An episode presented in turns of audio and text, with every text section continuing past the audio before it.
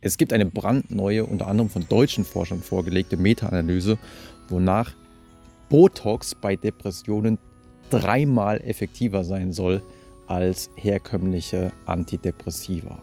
Und da ihr euch sicherlich vorstellen könnt, dass solche sensationellen Ergebnisse in der Forschung heiß diskutiert werden und es gab da durchaus einen Disput und ein Hin und Her zwischen einigen Forschern, habe ich mir gedacht, dass wir uns diese Meta-Analyse heute mal genauer anschauen, um zu wissen, wie diese Ergebnisse wirklich zu interpretieren sind. In diese Meta-Analyse von Schulze und Kollegen, und ihr merkt, da sind deutsche Forscher daran beteiligt, sind insgesamt fünf hochwertige, randomisierte, kontrollierte Studien eingeflossen. Also Studien, in denen man Versuchspersonen per Zufall auf zwei Bedingungen verteilt hat. Der einen Gruppe hat man immer Botox in die Zornes- oder in die Denkerfalte reingespritzt, also hier in die Falte auf der Stirn, sodass also diese Falte schön glatt wurde.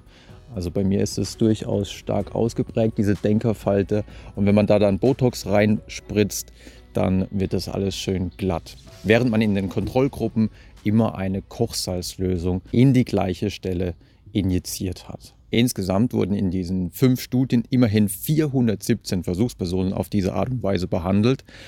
Und das Ergebnis war wirklich beeindruckend, denn im Durchschnitt gab es eine Effektstärke von Cohen's D gleich 0,98, was wirklich einer großen Effektstärke entspricht, während man bei herkömmlichen Antidepressiva je nach Meta-Analyse so Effektstärken von rund 0,31 findet. Also die Effekte in dieser Meta-Analyse für Botox im Vergleich zu Placebo-Gruppen waren wirklich dreimal größer als bei herkömmlichen Antidepressiva. Und der vermutete Wirkmechanismus ist eigentlich so einfach wie genial, weil das ist ja hier unsere Denkerfalte auf der Stirn und im Rahmen der sogenannten Embodied Cognition Forschung, wonach unsere Körperempfindungen auch unser Denken beeinflussen können. Also wenn ihr zum Beispiel, das wäre zum Beispiel ein klassisches Experiment aus der Embodied Cognition, wenn ihr zum Beispiel einen Stift zwischen eure Zähne nehmt, sodass ihr dann so ein bisschen grinsen müsst und dann beispielsweise andere Gesichter bewerten müsst, dann beeinflusst das euer Denken insofern, dass andere Gesichter dann auch eher als freundlicher und als eher lächelnd wahrgenommen werden. Oder wenn ihr vergleichsweise starke Körperhaltungen einnehmt und eure Arme ausstreckt wie nach einem Sieg, dann gibt es auch kleine Effekte, wonach man sich danach wirklich ein bisschen stärker und vielleicht auch ein bisschen selbstbewusster fühlt. Und genauso könnte es beim Botox sein, dass wenn man diese Denkerfalte quasi lahmlegt, wenn man die ein bisschen strafft, sodass man dann nicht mehr so viel ruminiert, nicht mehr so viel grübelt, nicht mehr so viel zerdenkt, dann könnte das, und ich betone, dann könnte das dazu führen, dass man sich nicht mehr so depressiv fühlt. Und wenn ihr wollt, könnt ihr auch mal so ein kleines Embodied Cognition Selbstexperiment machen. Streckt einfach mal eure Arme aus, als wenn ihr gerade irgendwas gewonnen hättet. Oder bald mal eure Faust auf eine freudige Art und Weise. Oder fangt mal einfach an zu lachen. und dann werdet ihr merken, und dann werdet ihr merken, dass das auch einen positiven Effekt auf eure Stimme habt. Oder wenn ihr mal einfach so aus dem Nichts anfangt zu gähnen, kann es auch sein, dass ihr euch dann direkt ein bisschen entspannter fühlt und vielleicht sogar ein bisschen müder fühlt. Also Embodied Cognition Effekte existieren. Was wir mit unserem Körper machen, kann durchaus einen Einfluss auf unser Denken und unsere Stimmung haben. Der Punkt ist nur, dass in den meisten Studien, zum Beispiel wenn es um diese Facial Feedback Hypothese geht, also dass wenn ich zum Beispiel so einen Stift zwischen meine Zähne nehme und dann anfangen muss zu lächeln, die Effekte sind in der Regel relativ gering. Und demzufolge ist es schon verwunderlich, dass in diesen Botox-Studien teilweise so große Effekte gefunden wurden. Jetzt sagen die Forscher allerdings, ja, aber das sind ja bei diesen Studien, wo man dann zum Beispiel durch so einen Stift zum Lächeln gebracht wird, das sind ja nur kurzfristige Effekte.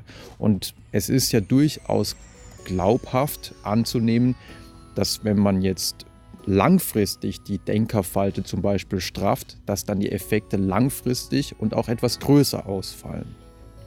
An sich ist das plausibel, aber man weiß aus vielen Bereichen der Psychologie eigentlich auch, dass Menschen auch Gewohnheitstiere sind und sich auch relativ schnell an etwas Neues gewöhnen. Also wenn ihr jetzt zum Beispiel die Kleidung nehmt, die ihr anhabt, die habt ihr heute Morgen beim Überstreifen gemerkt. Aber wenn ihr nicht bewusst darüber nachdenkt, dann merkt ihr die im Alltag eigentlich so gut wie gar nicht mehr und es wird wie so eine zweite Haut. Und solche Gewöhnungseffekte gibt es in ganz vielen Bereichen. Somit sind diese großen Effektstärken immer noch sehr verwunderlich. Vielleicht liegt es ja an forschungsmethodischen Problemen. Vielleicht ist es ja bei Botox sehr schwierig, Placebo-Effekte ausschließen zu können, obwohl es also hier placebo-kontrollierte Studien gab. Also ich habe ja gesagt, in den Kontrollgruppen wurde in der Regel auch etwas in die Stirn gespritzt, und zwar eine Kochsalzlösung. Also wirklich unbedenklich, da muss man sich keine Sorgen machen. Aber man kann sich natürlich denken, dass Versuchspersonen nach einiger Zeit gemerkt haben, ja, irgendwie hat sich eigentlich nichts an meiner Denkerfalte geändert. Die, die ist immer noch genauso sichtbar wie vorher. Und von daher haben die Versuchspersonen der Kontrollgruppe wahrscheinlich gemerkt, dass sie in der Kontrollgruppe waren. Und somit gibt es hier ein enormes Problem mit der sogenannten Verblindung. Und wenn man sich einige dieser Studien anschaut, die zu Botox durchgeführt wurden, dann spricht durchaus einiges für diese Hypothese. Denn in den Kontrollgruppen gab es teilweise vergleichsweise geringe Placebo-Effekte. Und das spricht wirklich dafür, dass die Kontrollgruppen Versuchspersonen gemerkt haben, ja, irgendwie bin ich wohl hier in der Kontrollgruppe. Und für diese Hypothese spricht auch die Tatsache, dass die bisher größte Studie und vielleicht auch beste Studie, die zu Botox durchgeführt wurde, mit immerhin 255 Versuchspersonen, 255 Frauen, in dieser bislang größten und methodisch besten Studie gab es die geringsten Effekte. Also hier schnitt Botox nur ungefähr in der Größenordnung ab wie beispielsweise normale antidepressiva Medikamente. Vermutlich gelang in dieser Studie die Verblindung der Versuchspersonen der Kontrollgruppe etwas besser, denn hier gab es auch in der Kontrollgruppe einen soliden Placebo-Effekt, sodass letztlich der Unterschied zur Botox-Gruppe wirklich nur sehr gering war. Das heißt, die enormen Effekte, die in den ersten Botox-Studien gefunden wurden und die letztlich diesen enormen Effekt in der Meta-Analyse, den durchschnittlichen Effekt in der Meta-Analyse angetrieben haben, die sind höchstwahrscheinlich zumindest zu einem großen Teil auch auf Placebo-Effekte zurückzuführen. Und man weiß, dass Placebo-Effekte, gerade wenn etwas mit einer Spritze injiziert wird, besonders stark auftreten, weil Menschen denken, ah, wenn etwas mit einer Spritze injiziert wird, dann wird es schon sehr stark sein. Das ist in der Regel nochmal ein größerer Placebo-Effekt als zum Beispiel, wenn ich einfach nur eine Pille einwerfe. Und zusätzlich muss man bedenken, dass prinzipiell bei Depressionen auch sehr große Placebo-Effekte auftreten können, weil Placebo-Effekte ja über den Faktor Hoffnung sehr stark wirken. Und gerade bei Depressionen ist es ja ein Zustand der Hoffnungslosigkeit und alles, was einem dann sehr viel Hoffnung spendet, kann dann auch einen sehr großen Effekt haben. Was ist also von diesem enormen Effekt zu Botox bei Depressionen zu halten. Ich will keineswegs sagen, dass das eine absolute Sackgasse ist. Ganz im Gegenteil, ich finde das ein sehr interessanter Ansatz. Vielleicht, also das müsste man dann auch in Studien nachweisen, vielleicht bewirkt das Botox tatsächlich, dass Menschen, die an Depressionen leiden, dann weniger ruminieren, also weniger in diese Gedankenspiralen hineinfallen, weil es dieses über Embodied Cognition gesteuerte Feedback gibt von der Denkerfalte, die jetzt ein bisschen straffer ist, dass man sich jetzt gerade nicht in diesem Denkermodus befindet. Nichtsdestotrotz ist es natürlich noch viel zu früh, Botox als Wundermittel bei Depressionen anzupreisen. Und es gibt auch einige ethische, moralische Bedenken. Also es könnte ja auch sein, auch wenn es die Forscher zum jetzigen Zeitpunkt weitgehend ausschließen, dass Botox dadurch wirkt, dass man ein bisschen schöner sich selber wahrnimmt und vielleicht auch von anderen etwas schöner wahrgenommen wird. Also wenn da eine Falte im Gesicht weniger ist, kann es ja sein, dass man sich dadurch ein bisschen besser fühlt und die anderen ein bisschen besser auf einen reagieren. Falls das ein Wirkmechanismus wäre, aber wie gesagt, die Ergebnisse bisher sprechen eher nicht dafür, dann könnte das durchaus problematisch sein, weil dann dieser Druck entsteht, ja, wenn du dich besser fühlen willst, dann musst du doch einfach nur dich schöner spritzen lassen. Und dann gehen wir in eine gesellschaftliche Richtung, wo man dann, ich meine, diese Richtung gibt es ja sowieso schon viel zu stark.